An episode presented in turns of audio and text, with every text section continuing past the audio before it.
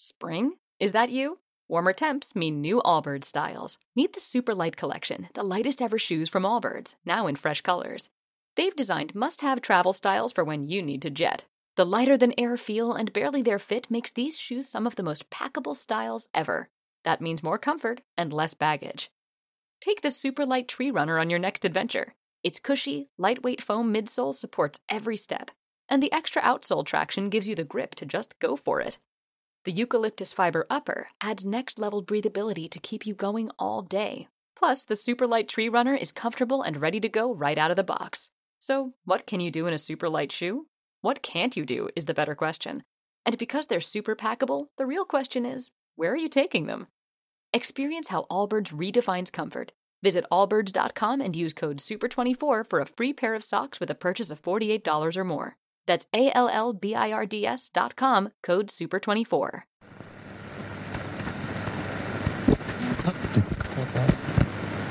Esto es Conexión Blazers. DeRoy, open three, got it! One point game!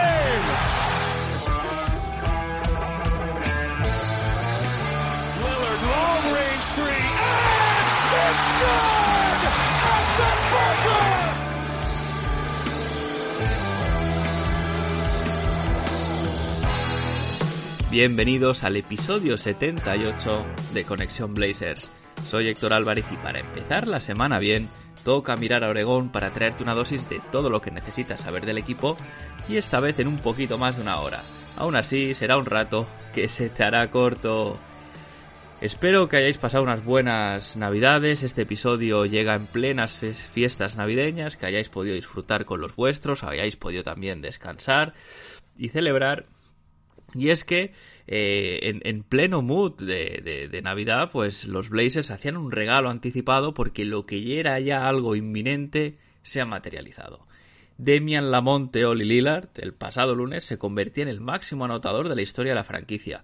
No lo hizo con un triple S del logo, tampoco con una canasta imposible, sino anotando un tiro libre en el que era el punto 18.041 de su carrera, que le ponía por delante de Clyde Drexler y ya en el escalafón más alto en la clasificación histórica perdón, de puntos de los Portland Trail Blazers. Unos Trailblazers que por otra parte no han tenido una buena semana, Ahora mismo el equipo está con un balance de 17 victorias, 16 derrotas, noveno en la conferencia oeste, en lo que ya serían puestos eh, de play-in y sin factor cancha en el play-in. Eh, esta semana, como decía, no ha sido buena, eh, balance de 0 victorias, 3 derrotas y si vamos a hacer el repaso estadístico habitual de, acerca de cómo está el equipo, así un poquito foto general. Según las estadísticas que podéis encontrar en, en, la web de la NBA, nba.com, el equipo está ahora mismo el décimo en offensive rating, perdiendo dos posiciones respecto a la semana pasada. Se pierden también dos posiciones en defensive rating, ahora el equipo se, se sitúa en el rank vigésimo quinto y se mantiene en el puesto 15 de net rating en el mismo, en el mismo puesto que la semana pasada. El episodio de esta semana, como no podía ser de otra manera, gira en torno a este hito histórico de Demian Lillard, cuya carrera y trayectoria comentaré junto a Ignacio, que los conoceréis algunos como Blazers Fam en Twitter. No habrá crónicas per se, pese a que comentaré de manera general lo visto en el parquet esta semana. Tendremos Dame Time, está bastante claro quién va a ser eh, en este episodio el, el ganador, pero antes, como siempre, vamos a ver qué ha pasado en Rip City esta semana.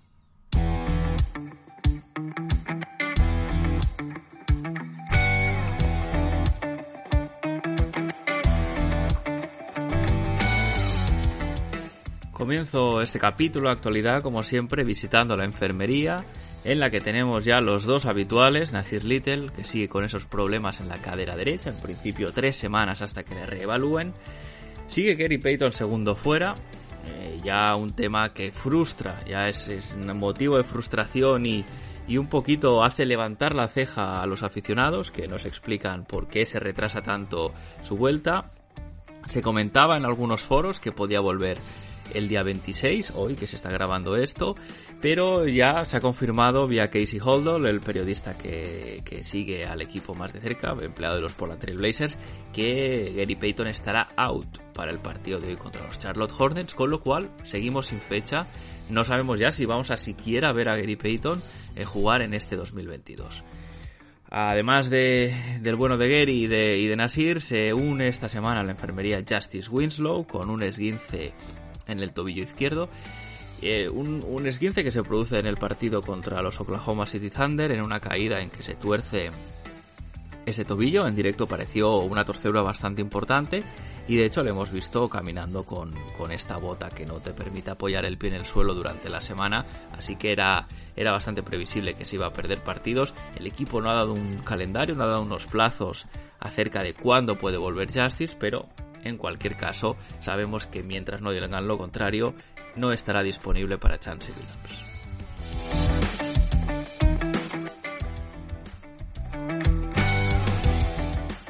Y el Naismith Memorial Basketball Hall of Fame, la institución que a fin de cuentas es el salón de la fama del baloncesto, ha publicado la lista de candidatos para su clase de 2023. Entre ellos hay algunas leyendas Blazers, como por ejemplo Morris Lucas, que fue escudero de Bill Walton en, el anillo el 77 y durante sus temporadas juntos. De hecho, Morris Lucas, uno de los mejores jugadores eh, de los Blazers de la década de los 70 y principios de los 80. También está Buck Williams, eh, que fue compañero de Clyde Drexler en aquel mítico equipo que llegó a las finales en el 90 y en el 92. Y eh, estas serían las presencias eh, relacionadas con la franquicia más ilustres. También está el nombre de Pau Gasol, que pese a no haber debutado con los Portland Trail Blazers, si recordáis, llegó a firmar como agente libre eh, en 2020 en una agencia libre que fue de Traca. Pues Pau Gasol también también llegó a tener un contrato con los Blazers, pero estaba lesionado y como decía no llegó a jugar. Y también está Chansey Billups, eh, eso sí, por sus méritos como jugador, también eh, tampoco, perdón, en los Portland Trail Blazers, sino mayoritariamente en los Detroit Pistons. Eh, está por ver porque de toda la lista de candidatos que publica el Hall of Fame, no todos eh, son, digamos, admitidos, por así decirlo, en, esta institución, que es algo así como la cumbre eh, del reconocimiento del nivel de baloncesto de los jugadores. Veremos quiénes de ellos son capaces de entrar y quiénes.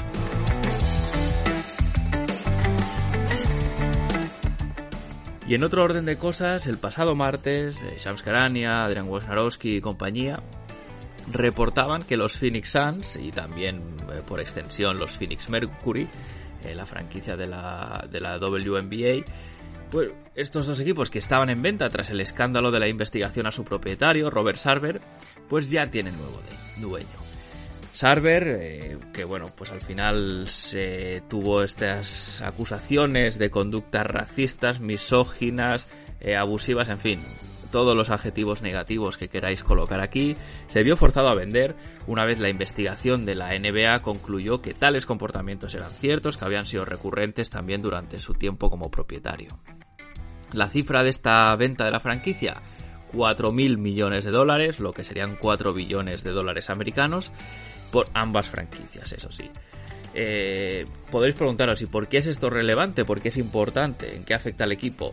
Bueno, pues en, cualquier caso sienta un nivel de, mercado, un precedente para una posible venta de los Portland Trail Blazers. Eh, como ya sabéis, eh, la franquicia de, Oregón está, está bueno, pues rumoreada que está en venta o que se tiene que vender en algún momento desde ya hace bastante tiempo. Eh, se sabe que hubo una oferta de Phil Knight hace un tiempo de 2,05 billones de dólares americanos. Esta oferta fue rechazada por Jody Allen y de hecho eh, lo, que, lo que nos indica la, la, cifra de 4 billones de dólares americanos en que se venden los Phoenix Suns es que evidentemente eh, cualquiera que quiera comprar a los Portland Trail Blazers tendrá que mejorar esa oferta de 2.000 millones de dólares, eh, tendría que estar más cerca de los 4 que de los 2.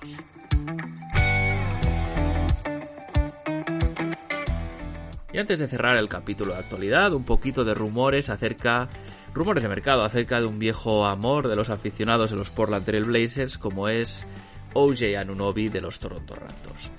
Zach Love, periodista bastante conocido en la NBA, confirmaba que toda la liga ahora mismo quiere hacerse con sus servicios, algo que por otra parte no es raro viendo su perfil, encajaría prácticamente en cualquier equipo que quiera competir. Y, bueno, pues un poquito lo que venía a decir es que de ser traspasado el precio iba a sorprender a muchos porque sería algo parecido a lo que sacó Utah por Donovan Mitchell. Es importante recordar que según lo que se reportó en su momento, en verano los Blazers ofrecieron a Josh Hart y el pick número 7, que terminaría siendo Shadon Sharp, por Oje Anunobi y que Toronto rechazó, esa oferta porque pedía otro pick de primera ronda más. La buena temporada de Oje y no ha pasado desapercibida en la liga y pese a que es obvio que esas pretensiones eh, de un paquete como el de Donovan Mitchell no parecen eh, realistas, está claro que su valor de mercado ahora mismo parece fuera del alcance de los Portland Trail Blazers de cara a, un, a una eventual operación en el trade deadline.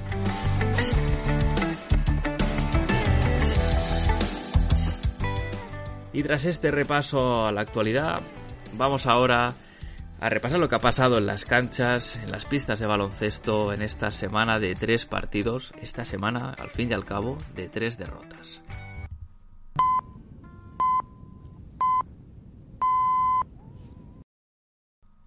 No van a ser unas crónicas o crónicas express como, como tal, sino más bien unas reflexiones generales ¿no? de, lo que se ha visto eh, en esta semana que ha sido, ha sido mala y de hecho es una pena haber cerrado así la gira, la gira por el oeste.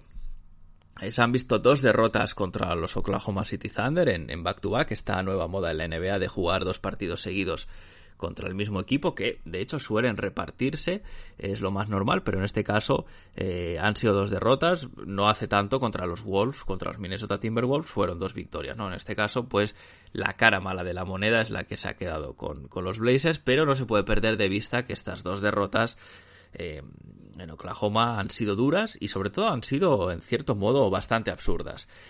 La primera, además, fastidió el récord de Demian Lillard. Hubiese sido bonito celebrarlo con una victoria. Queda un poquito.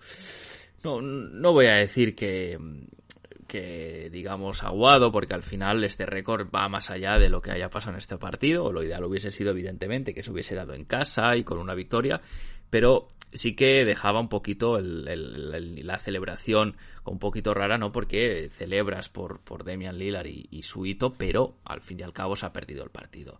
Este partido además tuvo un cierre realmente dantesco, no se puede decir de otra manera, una pérdida inexplicable de Anthony Simons en un saque de banda, luego una jugada en que Demian Lillard está entrando a canasta, recibe un placaje, literalmente un placaje de Josh Hart, eh, que no se entiende muy bien qué iba a hacer porque en lugar de quedarse en la esquina parece que corta.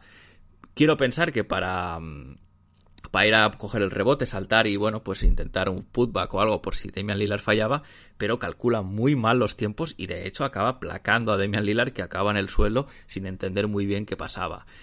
A todo esto se junta una última posesión en que, en que los Blazers están defendiendo y Shai Gilgius Alexander mete un, bueno, una canasta sobre la bocina una canasta donde la defensa de Winslow no acaba de cerrar bien y además también se da el factor de que Drew Eubanks, que, en lugar de ir al 2 contra 1 tras el bloqueo que recibe Shea Gilgus Alexander, pues en lugar de eso vuelve a corriendo hacia su marca, dejando a, Justice Winslow defender a, a Shea en uno contra uno. Esta es una decisión bastante incomprensible porque quedaba muy poco tiempo, los, los Thunder no tenían suficientes segundos de posesión como para elaborar una jugada que permitiese más de un pase y, en este, en este, digamos, en este escenario es inexplicable que en lugar de forzar eh, a un 2 contra 1 para que Shea suelte el balón, pues se le permita este uno contra uno y al final pues el equipo lo acaba pagando. Eh, hay que ver que evidentemente Shea estaba en un ritmo anotador muy bueno, jugó un muy buen partido y el talento en el resto del roster de Oklahoma City, bueno, pues al final puedes vivir, ¿no? Con que se juegue en un tiro forzado en el último segundo. Eh, no sabemos si esto fue una decisión que tomó aleatoriamente Drew Eubanks en el momento, si es, si es la instrucción que dio Chance Billups, pero en cualquier caso no parece la mejor manera de encarar un final de partido que nunca debió ser tan, tan cercano, que nunca se debió jugar en la última pelota, pero que al final los eventos llevaron por ahí. La segunda derrota contra los Thunder también fue, fue ajustada. En este caso, Demian Lillard tuvo la posesión para ganar el partido, pero forzó un tiro que era prácticamente imposible por encima de un gran defensor como es eh, Ludort. Y bueno, fue otra muestra más de que si mantienes a un equipo a priori inferior, si le mantienes con vida en el partido, pues en un final igualado, eh, a veces es un poquito moneda al aire y siempre puedes perder. La tercera derrota de la semana, eso sí, fue contra Denver. Esta fue bastante abultada. Una derrota en que básicamente en el tercer cuarto los Nuggets sacaron un, más 19 de parcial que rompió el partido ahí. Y, lo peor de no, si, si miramos las tres las tres eh, derrotas un poquito con el mismo prisma, al final se vuelven a ver problemas conocidos y problemas recurrentes por, por cosas que ya hemos ido viendo durante esta temporada, incluso temporadas atrás. El, se ve que hay un ataque predecible, un ataque atascado, que no acaba de coger ritmo en ningún momento, en el que por ocasiones se mueve muy poco el balón. Además, ha perdido una cosa muy buena del principio de la temporada, que era esta salida rápida en transición, que dio muy buenos resultados eh, en este primer tramo de liga. Y también a nivel defensivo, la intensidad y sobre todo la comunicación en defensa no diría que han desaparecido, pero sí que han, bajado bastante, bastante el nivel respecto a lo que hemos visto anteriormente. Y claro, e, esta intensidad en defensa dificulta, por ejemplo, lo anterior, lo que comentaba de, de salir en transición, porque para salir en transición rápido, evidentemente hay que recuperar el balón. Además estamos viendo poca aportación anotadora desde el banquillo. Nasir Little no está, podías contar siempre, ¿no? Con sus 8 o 10 puntitos eh, por partido. Shadon Sharp no acaba de encontrar el ritmo, combina partidos eh, malos con partidos muy malos, eh, de vez en cuando sí que tiene tiene más feeling con el balón y puede anotar más, pero sí que es verdad que últimamente no está acabando de, de, estar cómodo ni encontrar el ritmo anotador que, que, se, que ha, sí que ha demostrado anteriormente en la temporada. Tenemos a Justice Winslow que aporta muchas cosas, pero no es un, un, tipo especialmente anotador porque tiene muchos problemas para tirar. Drew Eubanks pues, es el jugador que es, tampoco le podemos pedir a él que sea alguien que, anote demasiado, tiene pocos recursos, y el resto es un poquito más de lo mismo. No se les puede exigir una gran responsabilidad porque estás hablando de Trendon Watford, que es un undrafted de segundo año, no es un jugador además especialmente anotador, pese a que te puede meter sus 6-7 puntitos. Eh, Keon Johnson también, un jugador de segunda eh, de segundo año. Eh, Jabari Walker, rookie, es decir, no, no puedes pretender que estos tipos te saquen eh, consistentemente partidos de bastante anotación. Chance Billups decía en rueda de prensa, además, que estaba bastante decepcionado con el resultado de este road trip, pero la pregunta que me hago yo es qué plan tiene Chance Billups, porque no parece que lo haya. Eh, además, Billups, que siempre ha hecho gala de esta palabra accountability, un poquito sería traduciendo al castellano, sería algo así como eh, responsabilidad, hay que entender si se la aplica a él también, porque hemos visto, evidentemente, los jugadores juegan, son los principales responsables de, de, cómo salgan los partidos para bien o para mal, pero evidentemente Billups tiene su cuota de, de, importancia, su cuota de responsabilidad y bueno, pues entendemos que él también tiene que, estar sujeto a esta, a, a esta accountability que él predica. Eso sí, después de todo, de todo esto que os comento, hay que ver también el lado positivo, es decir, el equipo ahora mismo no está en su mejor momento, pese a todo, el récord sigue siendo por encima del 50%, repito, eh, podría ser peor en ese sentido. Y para ser positivos hay que ver que a partir de ahora el mes de enero está cargado con partidos en casa y bastantes partidos en casa, y eso significa menos viajes, lo cual es más descanso, más tiempo para entrenar, más tiempo para mejorar. Veremos si el equipo puede aprovechar eh, esta menor, digamos, cantidad de, de viajes y tiempo volando de un sitio para otro para descansar y mejorar.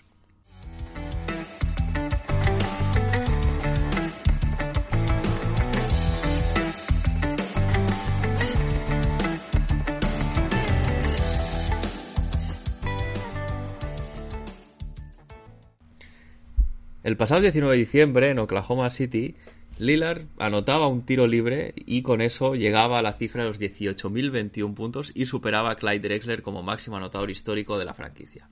Un hito de los más grandes a alcanzar, especialmente para alguien como Dame que quiere ser historia de los Blazers.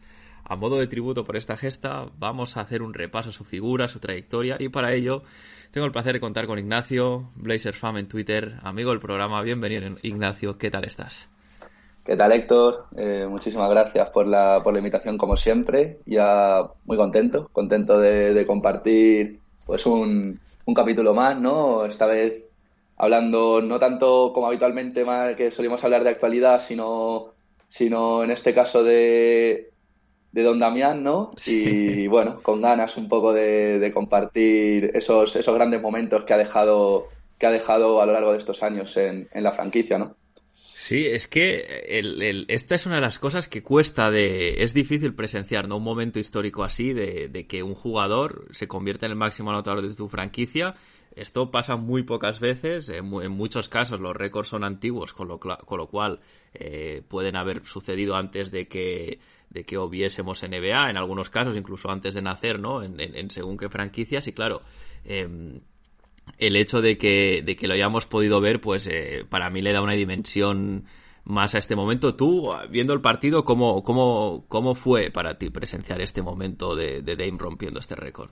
Yo, como habitualmente, ¿no? Viendo vi el partido en diferido, ¿no? Yo veo los partidos, no sé, sin saber el resultado, pero, pero bueno, los veo por, por la tarde, después de comer me, me, los, me los suelo poner y era algo que ya digamos, esperábamos, ¿no? No sé cuántos puntos eran los que tenían veintipocos, ¿no? sí, con 21, 21 creo que eran, ¿verdad? 21. Eran 21 puntos, algo que esperábamos, ¿no? Que, que, ya en ese partido lo, lo, consiguiera, lo consiguiera romper.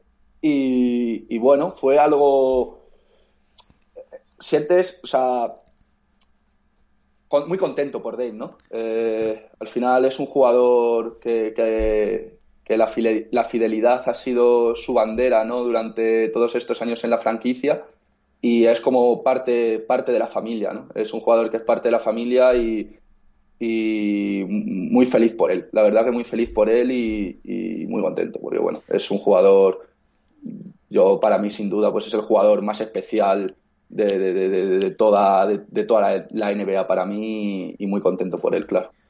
Es que además, con lo, lo, que tú decías, ¿no? Con lo leal que es y con lo que él quiere la franquicia, es que yo creo que es imposible no, no ponerse contento, aunque no seas fan del equipo, ¿no?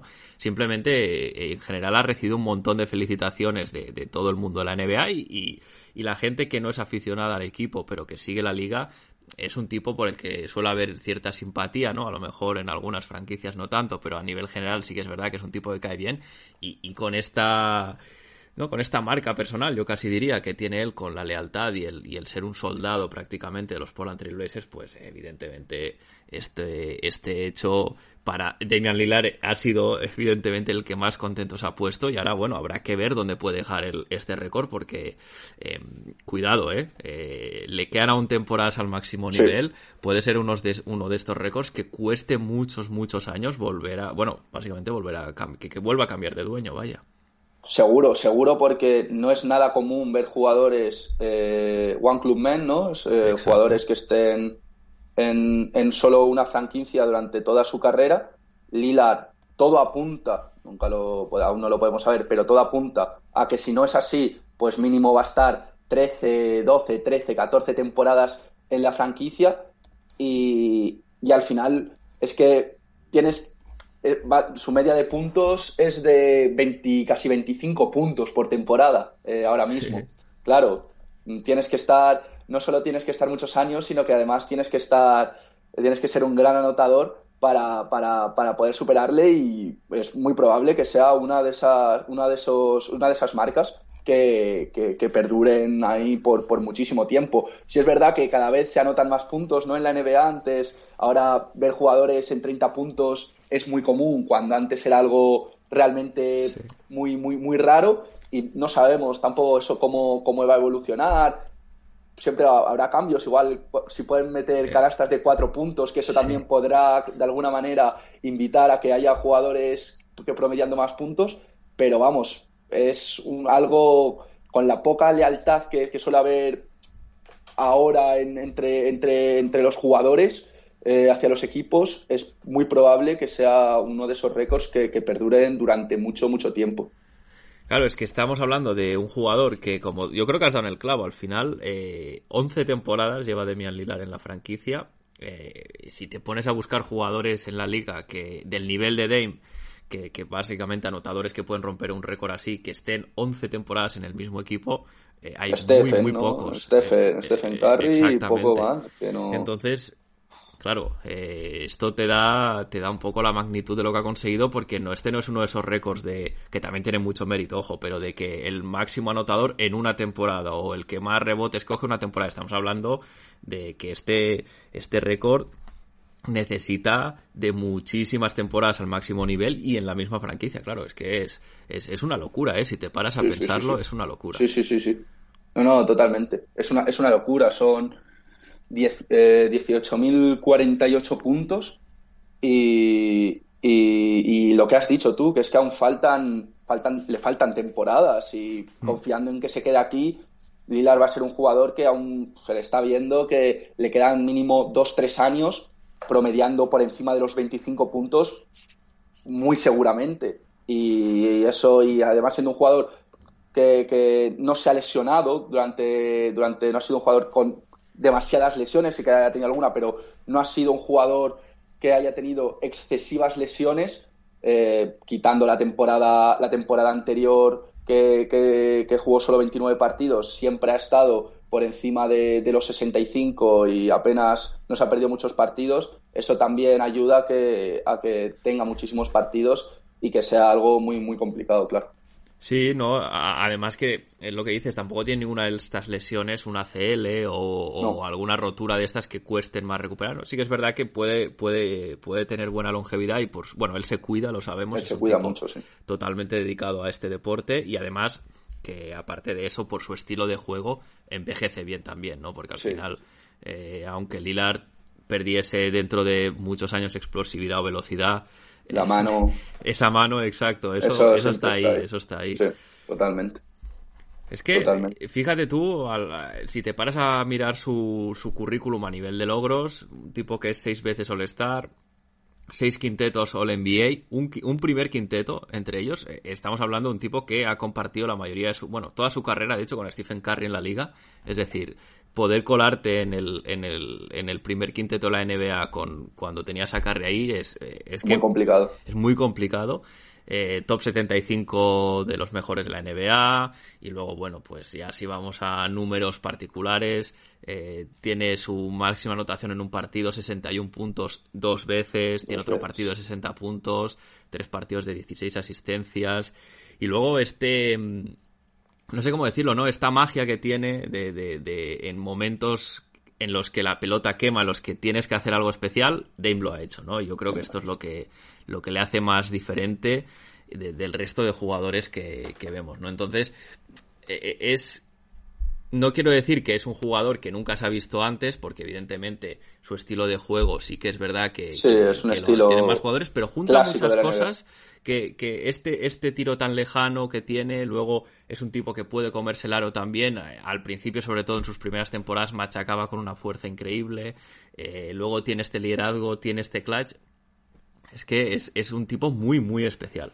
Sí, al final tú lo has dicho, ¿no? De los 75 mejores jugadores, ¿no? De la historia. Es que al final es un, un jugador realmente especial y, y, y sí, eh, es, es verdad que en el tema físico, eh, a la hora del tema mates, el tema espectacularidad, es algo que durante los primer- en que en los primeros años se prodigaba más, era algo que se le veía más, de hecho va, un- va a llegar a, a un concurso de mates, ¿no? Ahora sí que es verdad que ya no lo- es algo que vemos con cuentagotas, sí que es verdad que a veces todas las temporadas nos deja algún highlight, algún mate bastante, bastante espectacular, pero no es algo que le vamos a hacer habitualmente, pero sí que domina, domina muchos aspectos del juego. eh. En, el, en el tema asistencias, tema playmaking ha ido, que ha ido, ha ido evolucionando durante los años hasta convertirse en un, en un gran asistente. Es un jugador que domina eh, la anotación tanto en la zona como en la media distancia, como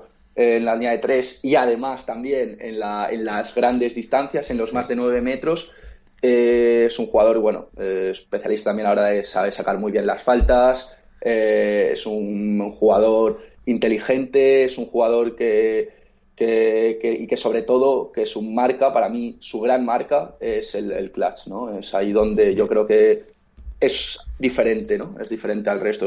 junto, junto a Jordan es el único jugador que más de una vez, en concreto dos veces, ha metido una canasta para, para pasar de ronda en una, en una ronda de playoff, para pasar de ronda en playoff.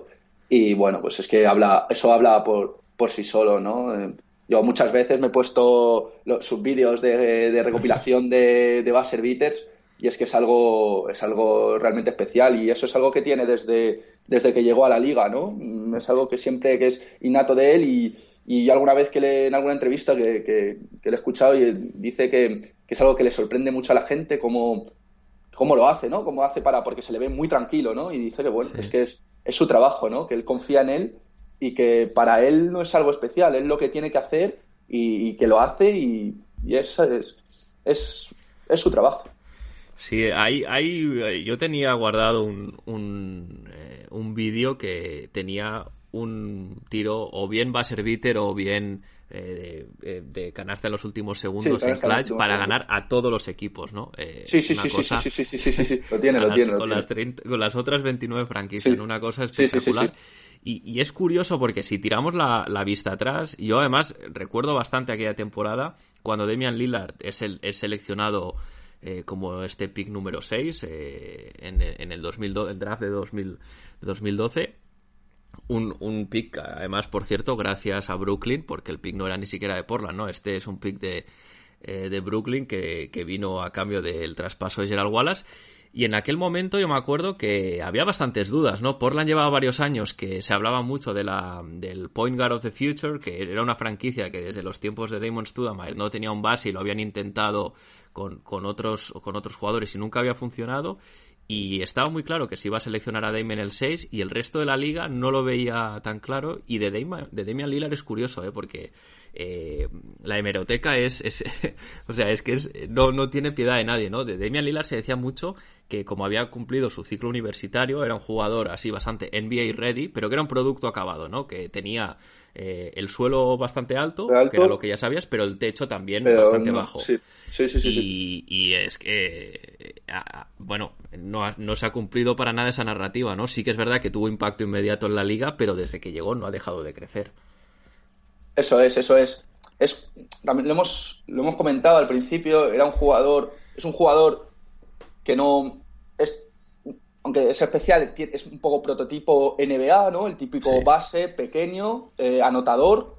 Eh, Lillard en su caso venía de una, de una universidad pequeña, ¿no? Weber State, no era una universidad, no era una gran universidad, no tenía muchos focos.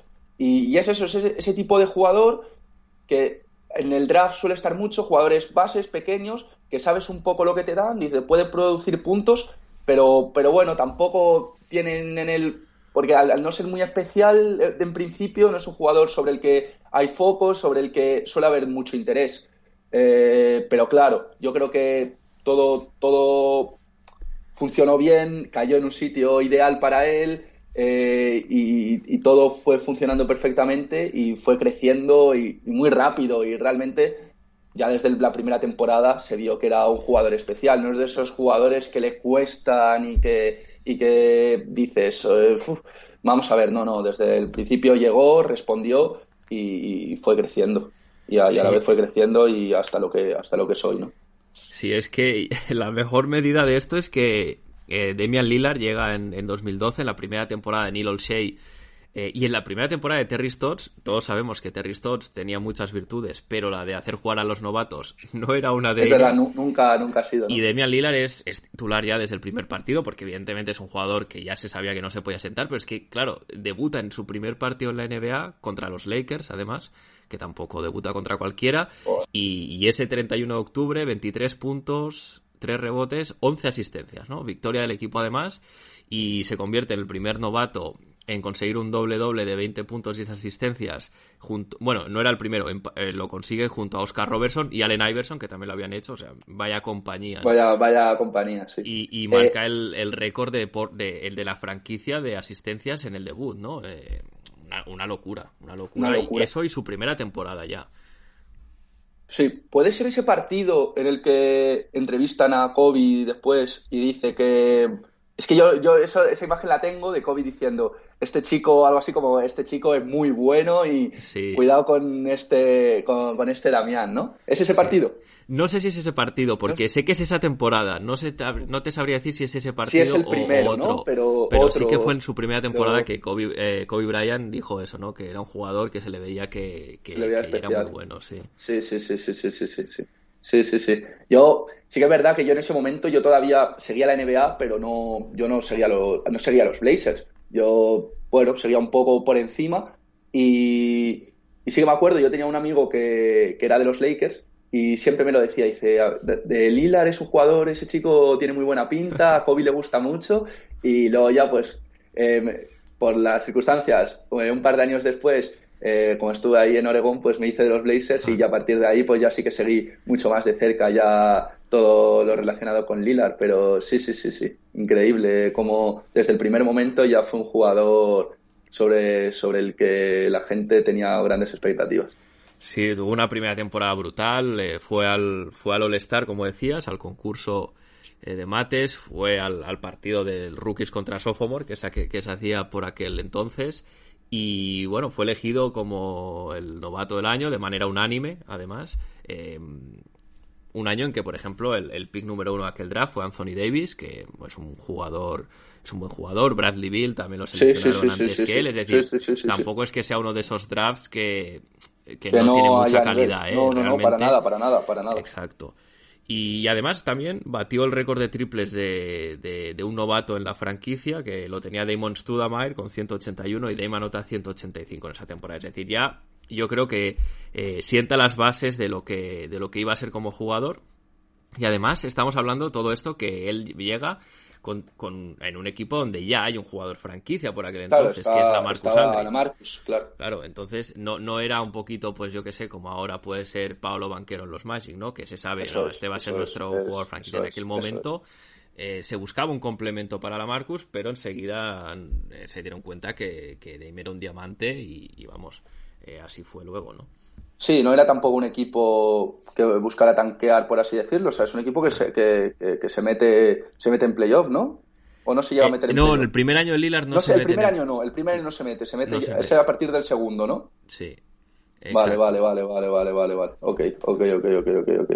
okay. Sí. Luego ya viene el segundo, que ya es en el segundo año, es en el que eso, por ejemplo, ya ahí tampoco todavía no era seguidor de, de, los Blazers, pero sí que recuerdo perfectamente, esto me acuerdo de verlo eh, es, un poco cómico, pero cuando abrías el marca, tú ves siempre las típicas noticias que hay de NBA son noticias pues un poco de cosas como más como curiosas así no, no es una información que suele ser muy muy técnica por así decirlo. Y me acuerdo que se dio mucho bombo al tema de que fue elegido para todos los concursos para todas las cosas del All Star sí o sea fue elegido para el partido de rookies contra sophomores fue elegido para el All-Star, para jugar el All-Star, fue elegido para el concurso de triples, fue elegido para el concurso de mates y fue elegido para el concurso de habilidades que lo ganó. Que lo ganó, es verdad, ganó el de habilidades. Que lo ganó con Trey Bark, que era por parejas, que con Trey Bark y lo ganó. Y fue como algo que yo me acuerdo que como que se le dio mucho como, como el jugador que más completo de la historia, que el primero en, en competir en todas las en todas las disciplinas del All-Star. Y yo ahí me acuerdo que eso tengo esa imagen de, de, de, Lila, pues siendo un jugador que participaba en todos los concursos y muy, muy curioso, ¿no? Es algo que yo creo que no sé si, no sé, yo creo que no se ha vuelto a repetir, no, no lo sé, yo no, pues no, me suena. No, no tengo el dato, pero no me extrañaría que no, porque es, es raro. es, raro que... es muy raro, es muy raro, es muy raro. Es muy raro porque, claro, tiene que coincidir para ir al rookie sophomore tienes que ser un jugador que esté entre los dos primeros años, que además esté en el Star y luego que además esté en todos los concursos. Es, es algo muy, muy, muy, muy complicado. Sí, sí, claro, es que yo creo que hay pocos jugadores ya que solo hayan hecho concurso de triples y concurso de mates, ¿no? Porque al final sí, sí, tienes, es, como muy de especialista eh, una cosa o la otra, así que no, no es que esto no deja más que... Anferni este año, probablemente, no las dos, pero uno, uno lo, va, va a ser de esos que de manera salteada, que eso sí que habrá más, va, va, a participar en los dos, en años diferentes, pero probablemente no participe en los dos. Sí, sí no, el, eh, hombre, el de triples tendría que ir, tendría número, o sea, tendría posibilidades. Tiene que ir, el de triples yo creo que tiene que ir, tiene que sí, ir, al de triples tiene que ir, sí, sí, sí, sí, sí, sí, sí. Y entonces, en esta segunda temporada de Demian Lillard es cuando ya entran en playoff y llega uno de los momentos míticos de, de Demian Lillard, que yo creo que es el, el, momento donde la gente ya dice, bueno, esto no era una broma, ¿no? Que este chico es muy bueno y es ese, ese tiro, de, el mítico tiro de que contra, contra los Houston Rockets a falta de 0,9 segundos por, por jugar. Es. Y es el primero de estos tiros que tú decías que no solo te hacen ganar el partido, sino que te hacen ganar una serie de playoffs. ¿no? Una serie de playoffs, eso es. Además, era una serie que éramos claros underdogs, ¿no? Sí, totalmente. Eran esos Houston totalmente. con esos Houston con, con Howard y con, y con Harden. Ganamos 4-2, creo que es. Ese, esa canasta es creo que es para el sí. 4-2 en, en Portland. Y la primera vez en 15 años que pasábamos una ronda de una ronda de playoff, puede ser. Creo que sí. Creo. Sí. Me suena de memoria de escuchar, de haberlo escuchado tantas veces en la retransmisión, The First Time in 15 Years, ahí como lo dice con toda ahí. Sí, eh, es- muy loco, eh, sí, es espectacular. 14 o Me 15, suena. no te sabría 14 decir, o pero 15, sí. que sí, 14 Sí, 15. sí, sí, no sí. sé si dice 14 o 15 years, sí, pero, pero sí, sí, sí. Eso es, eso es. Sí, claro, es una canasta pues, pues histórica, es una de las canastas históricas de la franquicia y realmente historias de, es histórica, yo creo, de los tiempos, de los tiempos más modernos de, del do- de 2000 para acá de la, de la NBA, ¿por qué no, por qué no decirlo? sí, Porque sí. una canasta, una canasta espectacular como mete, como, como mete ese triple. Sí, sí, a la, ante la defensa creo recordar de Chandler Parsons, no sé, no sé si estoy... Sí, no sé es, si- es- es correcto. Es que sí, que es eh, Parsons. esa serie fue, fue yo recuer- la recuerdo porque fue la primera serie de playoff de, de, de Lillard y, y además yo que había empezado a ver los playoffs en la época de Brandon Roy, que es cada año era estrellarse eh, en primera ronda, en la pues, primera eh, ronda. fue, fue muy especial y además es, es curioso porque en esta serie el, el, el mejor jugador no es Demian Lillard, es la Marcus Aldridge, que hace los, especialmente los dos primeros partidos en Houston, se transformó en una especie de Hakim Olajuwon con tiro de 6 metros que, que hace, bueno, es que a Dwight Howard le hizo un traje, eh, como quiso, bueno, a Howard y también, no, ¿cómo me acuerdo? cómo? Omer Ashik, que era el otro interior Omer Ashik, de, sí, Ashik, de, Houston también, verdad, de Houston. no le podían parar. Y sí que es verdad que, que en este partido, ¿no? Con 3-2, eh, yendo abajo, Era te tienes que ir a Houston. a-. Te tienes sí. que ir a Houston de vuelta, sí, sí, totalmente. Eso es, es un... Y era, era la, la cosa no... Era de estos partidos que si lo pierdes se te puede complicar mucho la eliminatoria, ¿no? Y, y el hecho de que, de que con tan poco tiempo... Además en una jugada que, es, que yo recuerdo una entrevista que le hicieron que no era para él, en principio era un tiro para, para Aldrich, de estos que Ah, hacía así eh, desde, desde media distancia, pero que Sí, él sí, rompe sí. la jugada porque lo ve claro, y, o sea, tiene las narices de romper la jugada y encima la mete, ¿no? Entonces, eh, espectacular, es, es una jugada espectacular. Eso es, eso es totalmente. Nada, histórico. Yo, la primera. Pues eso, lo, que- lo que hemos comentado al principio, el primer gran momento de, de, de Damián en la, en la, en la franquicia. Y, y bueno, pues eh, un, una introducción a lo que a lo que iríamos viendo durante los siguientes años, ¿no? Sí, tú, ¿qué, qué más momentos así épicos eh, tienes eh, de, Dame, en plan, de que estos que se te graban en, en la retina también? A mí se me grabó mucho del año que yo estuve allí en Oregón, de verlo, estando viéndolo en directo. Es un partido, no sé decir cuál es, pero es un partido contra los Lakers, que entra en ese momento que no puede fallar, que como lo vimos hace, eh, no sé si fue el partido, creo que fue la semana pasada ese partido, no me acuerdo ya ni contra quién fue, ¿te acuerdas de este partido que juega solo Contra 30 Minnesota, minutos? contra Minnesota, Minnesota, que sí. juega solo 30 minutos y ves que no puede fallar, que todo lo, le buscan y aunque tiene un defensor pegado y las anota, pues ese partido fue tercera temporada, esta es en la tercera Sí. temporada, en la siguiente de la que estábamos hablando, es un partido de liga regular contra los Lakers, que entra en ese momento en un partido igualado, en un partido muy parejo, que, que el, el- el final del partido, en el último cuarto, empieza a, meter canastón tras canastón y me acuerdo viéndolo con, con, con mi, con un amigo y diciendo ¿qué, qué, qué- qué es esto? ¿no? ¿Qué, qué está pasando? Porque son esos momentos que son, son muy bonitos, la verdad. Yo es lo que no sé, son, son momentos que se disfrutan mucho porque desde yo me levanto, vamos, son momentos que yo, yo me levanto, es algo realmente, realmente impresionante. Y luego, pues, ya obviamente también, pues, para mí, para mí el momento, el, más memorable es el de, es el de Oklahoma, obviamente, pues esa ganasta, que luego yo creo, pues la comentaremos supongo, pero para mí el, el momento, yo el que más me ha impresionado es en la burbuja, eh, antes en, el partido contra Dallas, el que mete la canasta, que rebota en el aro, sube ah, pues sí, para arriba, cinco metros para arriba, ya, en, ese, partido que estábamos, eran partidos que teníamos que ganar porque vida bueno, muerte, todos, clasificados para playoff, eran todos a vida o muerte. Yo recuerdo ese partido que lo vi en directo, era en verano y era, era muy tarde, pero lo, lo vi en directo. Verlo en directo también yo creo que te da como le da más grandeza a todo. yo creo que creo que no es lo mismo cuando luego lo ves en diferido, que sabes que es algo que estás, que por mucho que lo celebres, pero es algo que ya has visto. Pero viéndolo en directo, yo eso, ese, ese partido, yo lo que recuerdo muy, muy impresionado. Yo me acuerdo, estaba en la cama viéndolo y era algo, yo no sé, como que estaba viendo algo muy especial sobre, sobre la cancha, algo no sé, que, no, no, difícil de, difícil de explicar, porque era la metía de todos los colores y, y, sabía que, y, era un momento que, lo tenía que hacer, porque si no era, era un momento, como hemos dicho, lo que has dicho, ¿no? Vida o muerte, eran momentos críticos y verle anotando y, sacando adelante el partido eh, fue algo increíble. Es que el, el, el Damian Lillard de la burbuja, eh, es que, bueno, es un nivel más a lo que ya es Damian Lillard, que es mucho decir. Yo eh, tengo uno de los momentos que más me gusta de la burbuja, aparte de los míticos, como por ejemplo el, día del beef con, los Clippers, que luego al siguiente partido, ¿no? El eh, Put some respect on my fucking name, etcétera, ¿no? que, hizo realmente, fue el MVP de la burbuja, ¿no? Si es que eso quiere decir algo. Al final es un, trofeo que se dio por, por darle un poquito de empaque a la competición, pero bueno, que, no deja de ser el mejor de, ese tramo de temporada. Totalmente, totalmente. Y, yo recuerdo un momento contra Brooklyn, que también hace un partido. El partido contra Brooklyn espectacular también, sí. Que, que en un tiempo muerto eh, está Garrett Temple a, uno de los de. No me acuerdo quién era el jugador que se lo dice, que le dice. Porque Lila ya había metido un par de triples desde el logo y le dice. Dice, nada más que cruce el campo, te pones encima de él y vas a hacerle el, double team. Me da igual si dejas a Michael Jordan abierto. Te pones con él, ¿sabes? En plan, este tío es imparable y, es. Y no hay manera, ¿no? Porque es que es eso.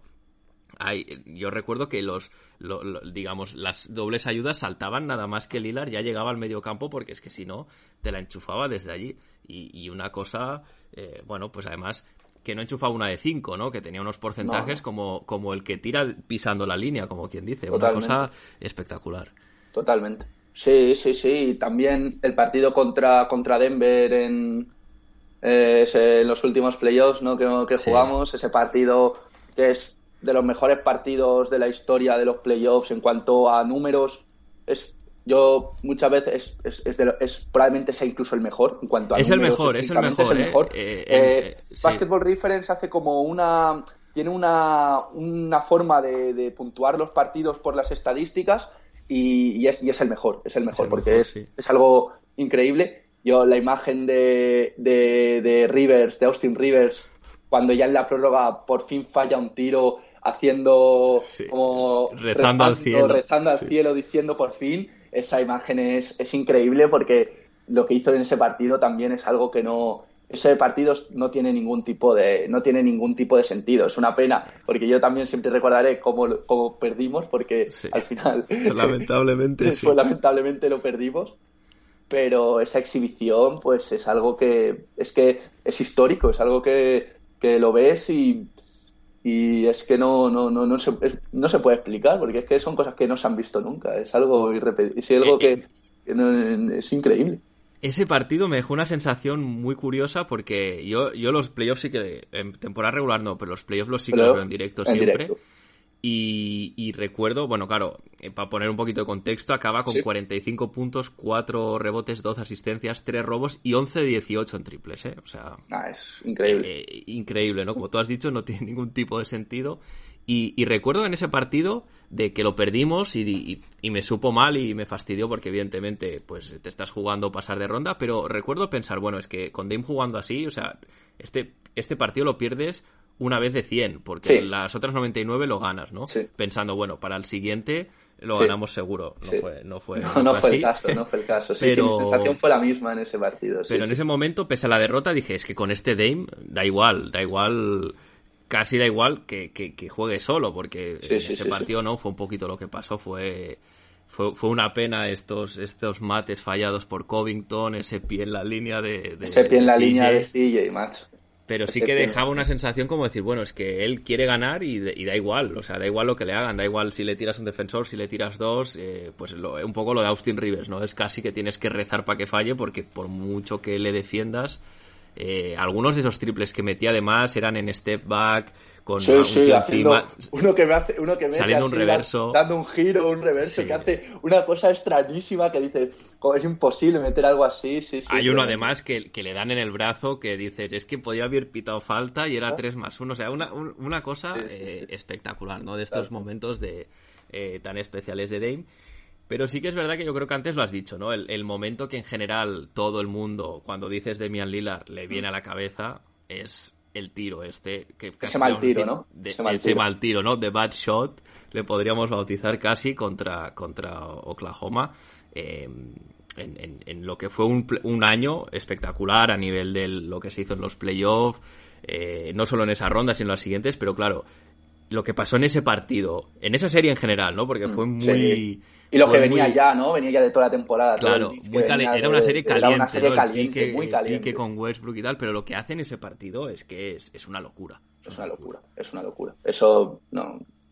No, nadie, nadie, yo creo que nadie en la historia ha, ha decidido intentar poner fin a, un, a, a, una serie y hacerlo, y de hecho hacerlo de esa manera, ¿no? En un tiro de, de 10 metros, esquinado con con, con Paul George delante, ¿no? Decidir hacerlo así, yo no, no sé, si no creo que haya pasado nunca que alguien de modo propio haya decidido hacerlo así y que encima la meta, ¿no? Es algo increíble y yo me acuerdo, ese sí que fue un tiro que viéndolo, pues es que no, no, no es otra cosa increíble. Yo me imagino en ese momento ser aficionado del equipo contrario en esos momentos y jobar, debes decir, es que no, no se puede hacer nada, ¿no? Es que no hay nada, no hay nada que hacer pues te la mete y te la mete. Y, y es verdad, y es que es, es un mal tiro, pues a ver, es que es Damian Lila quien tienes delante, eh, claro. Es que esa es la clave. yo creo que es un mal tiro para el 99% de los jugadores de la liga, ¿no? Eh, al final, Damian Lillard habría que entender cuántos, cuántas horas se ha pasado en toda su vida tirando desde esa distancia, que por eso las mete. Y, y, claro, pues es un mal tiro, pues bueno, depende. Yo eh, eh, es, yo siempre lo digo, es un mal tiro si lo fallas. Si lo metes, pues eh, es, buen tiro y punto. Pero es que cuando ves cómo prepara la jugada, él desde que coge el balón ya sabe lo que va a hacer. Es que no, no es aquí, porque hay, hay veces que esperas un poco a ver, voy a ir por aquí. No, no, no, es que él ya sabe lo que va a hacer y deja que corra el tiempo. Todo el mundo se empieza a, meter las manos en la cabeza, pero como en plan, haz algo. Y, sí, claro que hizo algo, ¿no? Pero lo que, lo que nadie se esperaba al principio, sí, sí. Nada, nada, sí, sobre todo lo, que, lo que hemos dicho, ¿no? Era una serie que venía muy, muy caliente, es una rivalidad que, que, perdura, yo creo que eso ya, al menos para los próximos años, ya ha quedado un poco ahí esa rivalidad con Oklahoma y, especialmente esa rivalidad con Westbrook, que realmente no tienen, no tienen una mala relación y se ve cuando se enfrentan, que hay un, hay un pique muy, pero es un pique muy sano, ¿no? Entre los dos, porque bueno, al final son dos jugadores, misma posición, eh, edad muy similar, equipos pues Oklahoma y Blazers al final son equipos. Oklahoma, eh, eh, no, deja de ser los herederos, ¿no? aunque no tienen nada que ver, han cambiado todo, pero son los herederos de Seattle, son franquicias, digamos, con alguna que otra, con alguna que otra similitud. Y, claro, pues eh, eso fue. Yo probablemente de, todos los momentos que he vivido ¿no? como, como aficionado de, de Blazers, esa, temporada y esa rivalidad es como lo más especial que, yo creo que he vivido como aficionado, ¿no? Esa, esa, esa serie de playoffs, luego esos playoffs, obviamente, que se llega tan lejos, pero esa serie y esos momentos son, son, fueron muy, muy, muy especiales. Sí, porque además eh, yo creo que siempre es una frase que digo mucho ¿no? en, el, podcast que hay que poner contexto a las cosas, el contexto importa.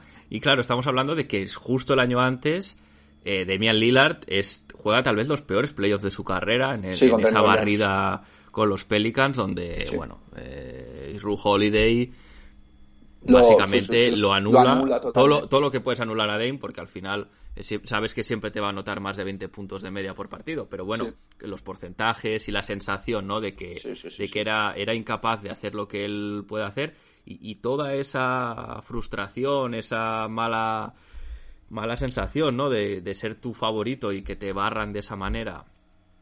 Eh, pues todo eso parece como que le dio más fuego para el año que viene que fuese este, esos playoffs eh, tan especiales. Y no solo en, en, toda la serie contra Oklahoma, que juega muy bien, pero luego en la serie contra Denver eh, eh, tiene partidos muy buenos. Ahí sí que es verdad que él y CJ se turnan más para. Ahí es que CJ como que fue más destacado y más se recuerda más, pero también sí, sí, Lillard estuvo a, un gran nivel. Pero bueno, que si no, no ganas tampoco a Denver, seguramente, ¿no? Claro. Además, me acuerdo de la serie contra Denver, Gary Harris, que era como el, el stopper de, de, los Nuggets, está como, bueno, pues básicamente como una paparra encima, encima de Dame. Y, y, eso, aún así tiene muy buenos partidos. Y hay un momento muy bonito que es al ganar el séptimo, además en Denver, eh, cómo entra al túnel de vestuarios, ¿no? Con una mezcla de emoción, está medio llorando, medio riendo, que no sabe muy bien eh, cómo, cómo reaccionar, porque claro, acabas de ganar un séptimo partido fuera y te plantas en unas finales de conferencia por, por un equipo que vamos a ser realistas. Nadie daba un duro por los Blazers en esa temporada porque Nurkic se había roto la pierna hacía un par de meses.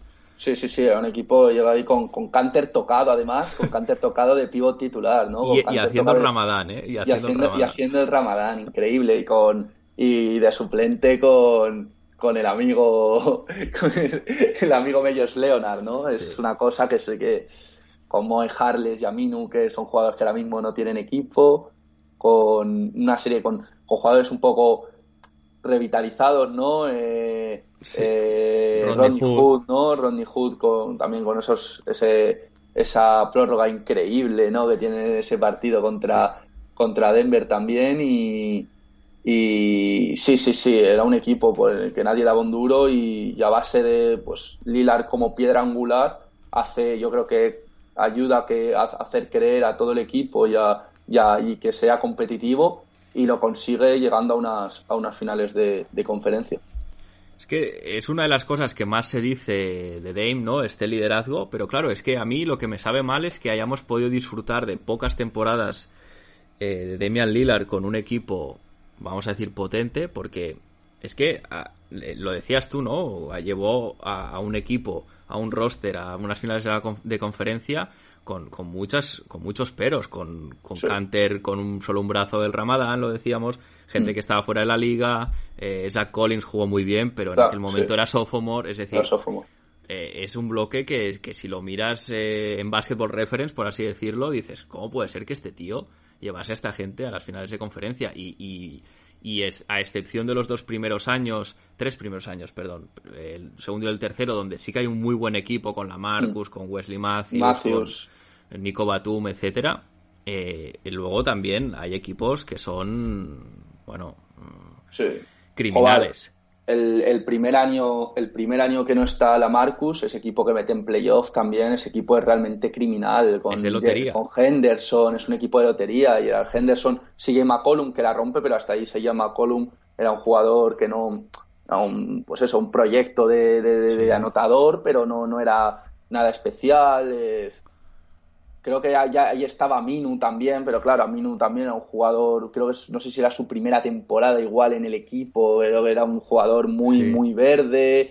Eh, era un Cayman, creo que era nuestro pivo, Chris Kaman, me parece, algo así. Era un, sí, eh, tienes, tenías por ahí nombres muy, muy pintorescos. sí, sí, era un equipo realmente, realmente complicado y, y, es que al final es lo que hemos visto durante su, durante su carrera aquí, una vez que se va a la Marco, lo que has dicho tú, que deja de haber un equipo competitivo, ha sido la supervivencia ¿no? y, el, y el entrar en, en, una conferencia tan dura como ha sido durante estos años en el, oeste, de entrar año tras año en playoff y, y, conseguir, y conseguir ser competitivos. Y realmente es una pena que nunca haya podido tener al lado un, un All-Star más que cuando estaba con la Marcus, nunca ha tenido al lado a un, un, un All-Star, es algo, es algo complicado, ¿no?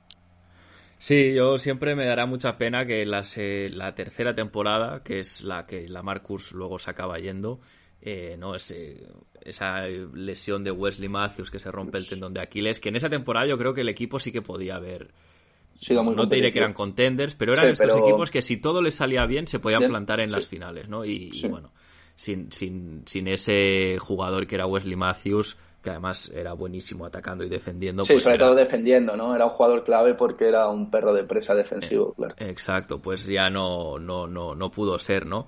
Y, y luego, al final, yo creo que una de las cosas que, que, nos preguntamos todos cuando hablamos de Demian Lillard, sobre todo a estas alturas de su carrera, también es, es decir, vale, ahora que ya ha roto el récord de máximo anotador, ya se puede abrir el melón, ¿no? Se puede decir, es el mejor jugador de la historia de la franquicia. No es el mejor anotador, no. Es ya el mejor jugador. ¿Tú cómo lo ves esto? Eh, a él le hacen esta pregunta en una entrevista de hace nada y dice que, para él, él, es el mejor, que para él, él, es el número uno. Y, y a ver, siempre estas preguntas son complicadas porque comparas a jugadores que son anacrónicos, ¿no? Al final la, la, NBA ha cambiado mucho y yo mismo, pues no sé, yo nunca he visto jugar Nunca he visto jugar, si me apuras, yo nunca he visto jugar a Clyde Drexler. Eh, y tampoco es un jugador, es un jugador de hace, de hace 20, y pico años, ¿sabes? Y tampoco 30 años y, ya no le he visto jugar. Eh, yo, yo me cuesta creer, me cuesta creer que, al menos icónicamente, yo creo que sí. Yo creo que sí, es verdad que no, no, tiene, no tiene ese anillo, igual no era mejor que, igual no es mejor jugador que Clyde Drexler como jugador de baloncesto, puede ser, puede ser, pero yo creo que como, como, como estandarte, como insignia, como, como líder y como jugador de los Blazers, como, como icono de los Blazers, icono como la implicación que tiene fuera también y, la, y la, fidelidad al equipo, eh, a mí me costaría decir que no es el mejor eh, esto es como un poco lo de Messi, pues Messi necesitaba un mundial y, y Lilar igual necesita un anillo, ¿no? Para certificarlo, pero, pero yo creo que, yo creo que sí, yo en mi, en mi cabeza, yo creo que sí que es el mejor jugador de la historia de los Blazers. Pero que es, si me, si me dices, si alguien me viene y me dice, pues para mí es Clyde Drexler o para mí es Bill Walton que sí que ha ganado el anillo pues tampoco tampoco diría pues no no pues puede ser puede ser no pero para mí yo me quedo con, con Damián. Sí no eh, la realidad es que es una pregunta un poco tramposa por lo que tú dices porque al final eh, comparas cosas que no se pueden comparar directamente en muchos casos por, pues porque el tipo de jugador es distinto el juego era distinto y sobre todo porque yo creo que al final en todas estas preguntas siempre está el factor eh, de la opinión personal. Total. porque si tú dices cuál es el máximo anotador, solo hay una respuesta posible. Claro. El que más en puntos ha metido. Pero en este caso sí que es verdad que, que hay también el factor opinión y ahí entra mucho, ¿no? Eh, y luego yo creo que ha sido sacando varias, varias pinceladas de lo que debería, de lo que la gente puede considerar, ¿no? Al final es lo que tú dices, si vas al nivel eh, deportivo, como el mejor jugador que ha vestido la camiseta de los Portland Trail Blazers, pues bueno, a lo mejor tienes que hablar de Bill Walton, ¿no? Porque en su momento fue MVP, fue el mejor jugador de la liga durante una temporada y media antes de, lesionarse, en que gana un anillo, gana un MVP, etcétera. Em, pero claro, tiene una, carrera muy cortita en Portland. Eh, luego dices a lo mejor eh, estás hablando más de un tipo que no haya ganado un anillo pero ha competido mucho, ¿no? Pues Clyde Drexler, 12 mm. temporadas en, en, en Portland, dos finales, finales de conferencia. Llega a ser segundo en una votación por el MVP, que sin Jordan en la liga, pues podría decir, podría haber sido MVP, un jugador eh, como la Copa de un Pino, espectacular. De hecho, hace dos o tres episodios que, que, hicimos aquí en Conexión mm. Blazers el especial de Clyde. Eh, a ver, era un tipo muy, muy especial que, que que tiene todos los, los, méritos para estar en esta conversación, ¿no? Pero sí que es verdad que en su, en su contra juega un poquito el hecho de que desde que se fue de Portland nunca ha estado, ligado a, la ciudad, a la comunidad, ni a la franquicia siquiera, mm, mm. Eh, como, como lo está Dame, ¿no? Entonces Dame sí que, claro, tienes a un tipo que, que, quiere a Portland como su casa, para él es su casa. Eh, luego además es muy buen jugador de, baloncesto, ahora es el máximo anotador, está, está camino de, de, si él quiere retirarse en la franquicia.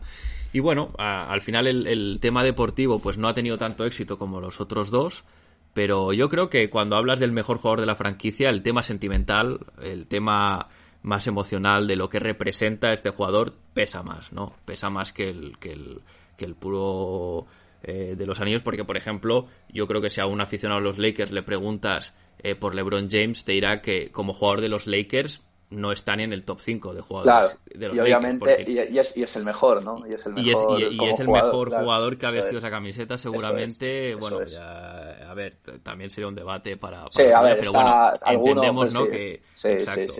y, claro, tienes aquí a Demian Lillard que, cumple un poquito todo, ¿no? El éxito deportivo a nivel individual por lo menos lo ha tenido. Mm, y ahora yo creo que, a mí cuando me preguntan esto, últimamente lo que pienso es, si no, lo es, si no es el mejor Blazer ahora mismo, lo acabará siendo. Lo acabará siendo. Eh, si no es este año, será la temporada que viene, pero eh, creo que ya es inevitable que cuando Dame se retire esta pregunta la gente la conteste siempre. Oye, ¿cuál es el mejor jugador de la historia de los Blazers? Demian Lillard. Sí, sí, sí, sí, sí. Sí, sí. El tema es que el tema de, haber sido la única franquicia y de haber estado tantos años, ya yo creo que eso es muy importante y eso para a la gente, pues siempre cuando oigan el nombre de los Blazers les vendrá a la cabeza Lillard y cuando les cuando oigan Lillard les vendrán les vendrá a la cabeza Blazers por ejemplo, con Clyde Drexler igual eso no pasa tanto, ¿no? Tú oyes Clyde Drexler, dices jugadorazo, pero sí, obviamente, pues los Blazers, ¿no? Pero, pero no, no es lo mismo, no es lo mismo. Y ya con Walton, pues, pues, pues, pues, pues igual, ¿no? Es, yo creo que eso es muy importante y al final, cuando lo que has comentado, ¿no? Cuando este debate yo creo que tiene que ir más allá de, lo estrictamente deportivo y, y es por eso que, que, yo también creo que, que cuando se retire será considerado el mejor. Sí, no, no, es así, ¿eh? Porque de lo decías, Clyde Drexler probablemente fue mejor jugador en su momento de lo que es Demian Lillard. Ahora, repito, tampoco entró en ese, en ese jardín, pero que se puede defender perfectamente, ¿no? pero, pero sí que es verdad que el tema, el tema sentimental es, es, es brutal y, y, sobre todo para esto, ¿no? Porque Demian Lillard al final eh, es que además el, el, el hecho de que ha habido, ha habido, tal vez podemos hablar, ¿no? Que hubo un, verano, un mal verano en que sí que tuvo en la cabeza el hecho de que, bueno, pues a lo mejor si quiero ganar, este no puede ser el sitio. Que repito, esto son cosas que se decían, nunca las dijo él de su boca, ¿no? Pero, pero sí que se decía, pero el tipo ha, estado a las duras y a las maduras y eso no se le puede negar. Y, y que él puede haber pedido el traspaso en muchas ocasiones. Eh, hay una historia, de hecho, de el año que, que los, eh, los Pelicans barren hmm. a... El 4-0. El 4-0, exacto. Eh, LeBron intenta también reclutarle, es decir, todo, todos estas, estos caramelos que otros jugadores sí que en algún momento, James Harden, ¿no? Sin ir más lejos, una leyenda en Houston y y ve que no va a ganar porque tiene a los Warriors siempre delante y, decide buscar una salida, pues Demian Lillard no lo ha hecho, ¿no? Y eso, eso tiene, tiene, tiene que pesar y por eso si llegase a ganar un anillo con, con los Blazers sería algo sería algo para mí inigualable en el sentido de que pocos jugadores de su nivel han, han luchado tanto no por ganar un anillo en su franquicia, en la franquicia que le drafteó. Probablemente, probablemente bueno, eh, Novitsky, ¿no? En Dallas sería una historia muy similar. Sí, es un muy buen ejemplo, es un muy buen yo ejemplo. Creo que, Yo creo que sería algo...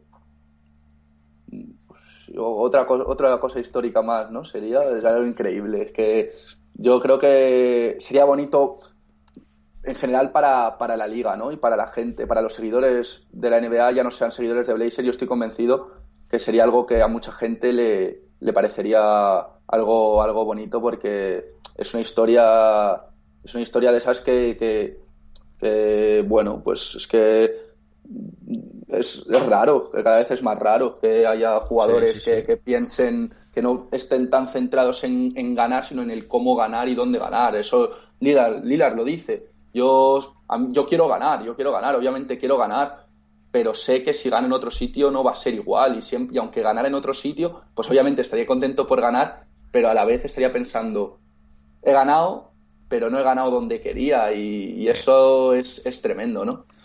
Es la cultura, ¿no? Que se dice del, ring chasing, esta cultura de, ir buscando el anillo, como que parece ser que si no ganas el anillo, pues no eres nadie, ¿no? No eres uno de sí, sí, sí, sí, total, total, total. Una pena porque no, evidentemente no es, no es así. Hay jugadores buenísimos, buenísimos que no han, no han ganado el anillo, pues por, por el motivo que sea. Ganar el anillo es que es muy, es muy, muy complicado.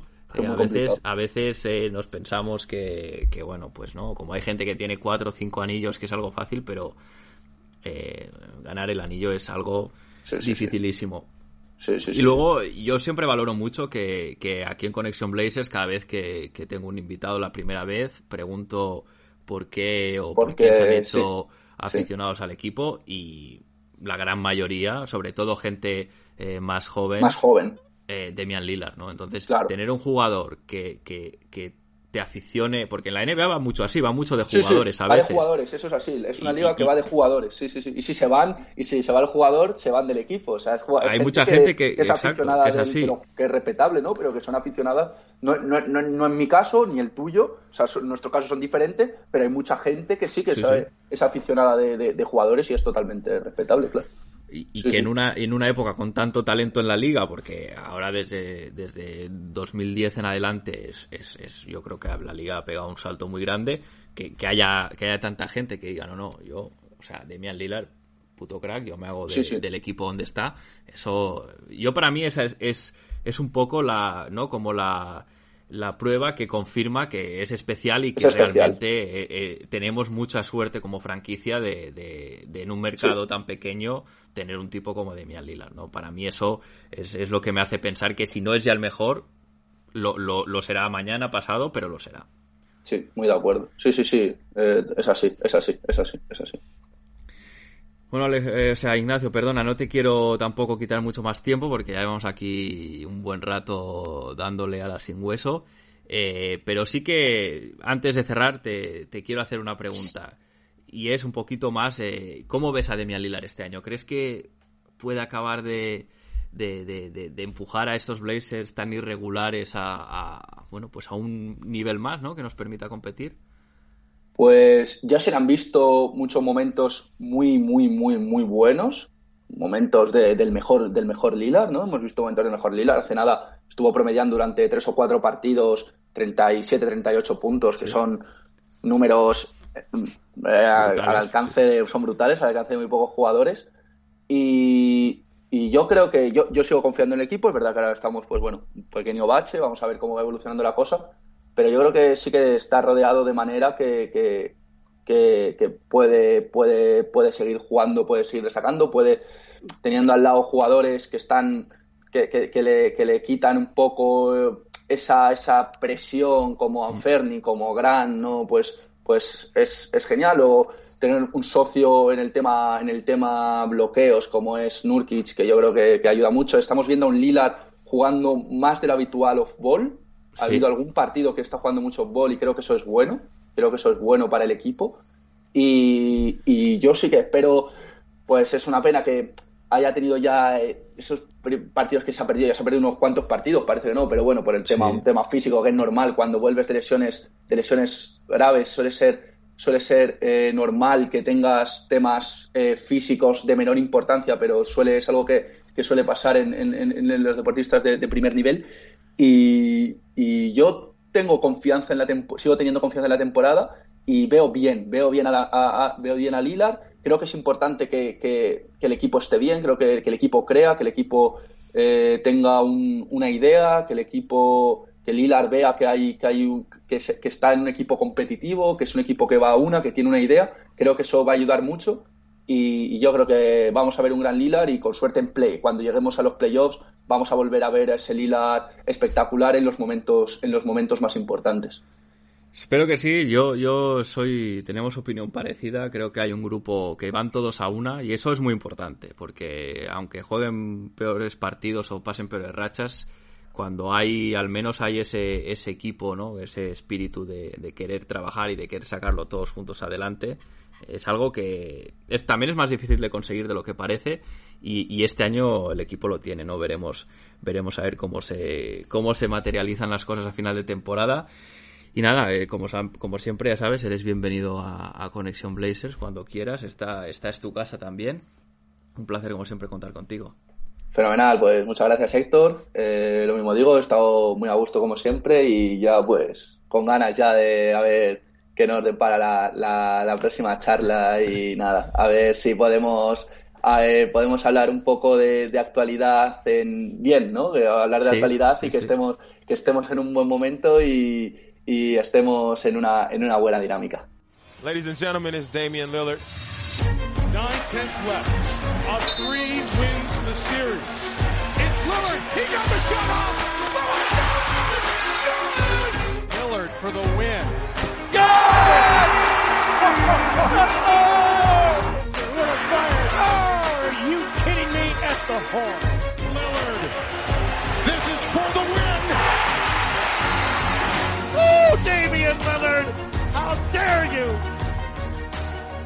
Está claro quién tenía que ser el ganador de Dame Time esta semana, no había mucho misterio porque ya no es el tema del récord de máximo anotador o lo bueno que es, lo importante que es para esta franquicia semana tras semana, sino que los números de Damian Lillard hablan por sí solos. En esta semana de tres partidos, Damian Lillard ha promediado 26 puntos, 7,3 asistencias, 4 rebotes, un robo y bueno, unos porcentajes un poquito peores que, en otras semanas, 35% en tiros de 3, pero aún así con 11,3 intentos por partido, que se dice rápido. Vamos Dame, te necesitamos para sacar la mejor versión de este equipo, contigo sabemos que podemos llegar a lo más alto.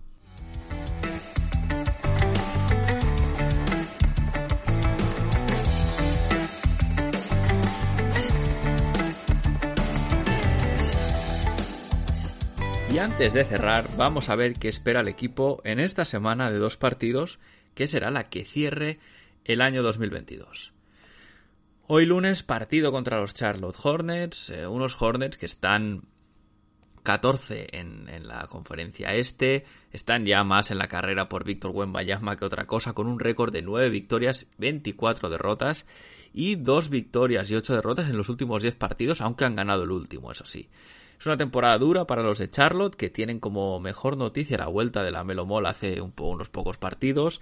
Pero Terry y Rosier están en horas bajas, Gordon Hayward no tiene continuidad entre las lesiones y tampoco tienen a Miles Bridges, que el año pasado era uno de sus jugadores más importantes. Ojo a esto, porque en lo que ha sido un giro de guion bastante lamentable, parece que los Hornets y Miles Bridges podrían estar negociando su vuelta a la franquicia tras ese juicio que tuvo el jugador por maltrato a su pareja y a su hijo.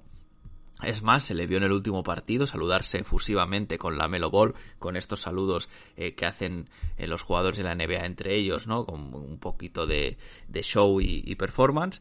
Pero bueno, en cualquier caso, eh, Miles Bridges no estará en, en, pista contra los Portland Trail Blazers, como es obvio.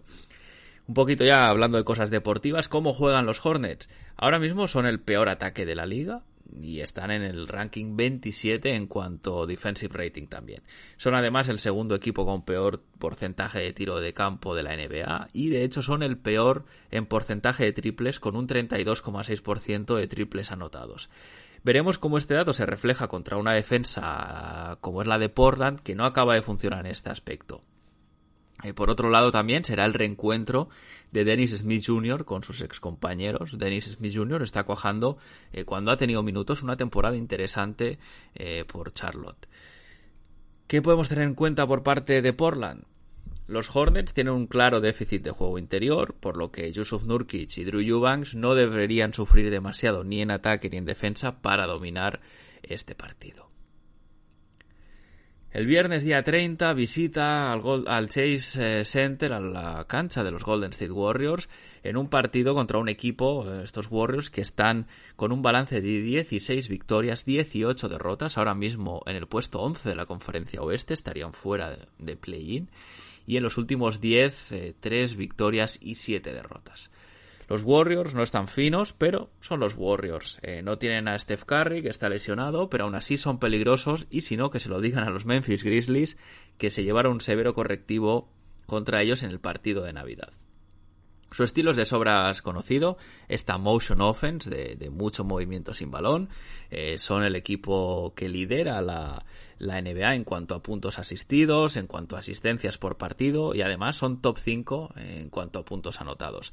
No son demasiado eficientes este año, eso sí, porque pese a, ser el, quinto equipo más anotador en cuanto a offensive rating, están en el medio de la tabla, en el puesto 15 y su defensa, eh, al contrario que otras temporadas, no está a buen nivel, están en el top 23 en cuanto a defensive rating, pero bueno, siempre tienen eh, la baza de que son los Golden State Warriors, son los vigentes campeones y pueden hacer daño con su small ball. A tener en cuenta por parte de Portland, nuestro backcourt, Damian Lillard y Anthony Simons. Los Warriors no tienen un buen defensor para los dos, porque Clay no se puede clonar, por lo que deberían ser capaces de hacer daño a una defensa que además, como ya ven, ya hemos visto y como dicen las estadísticas, no acaba de funcionar. Y con esto Cierro el episodio por hoy. Eh, si tenéis algo que decir sobre el podcast, alguna propuesta, comentario, algún tema que os gustaría que tratasen, no dudéis en contactar. Lo podéis hacer a través de los comentarios en iVoox, eh, lo podéis hacer a través de la dirección de correo del podcast, conexionblazers.gmail.com, también a través del Discord de la comunidad de Back to Back y también por Twitter en la cuenta arroba. Si habéis, llegado hasta aquí, muchas gracias por estar ahí una semana más y si os gusta Conexión Blazers, recordad, recomendadlo a vuestros amigos, recomendadlo a vuestras amigas. Yo sin más me despido, seguimos conectados, hasta la semana que viene.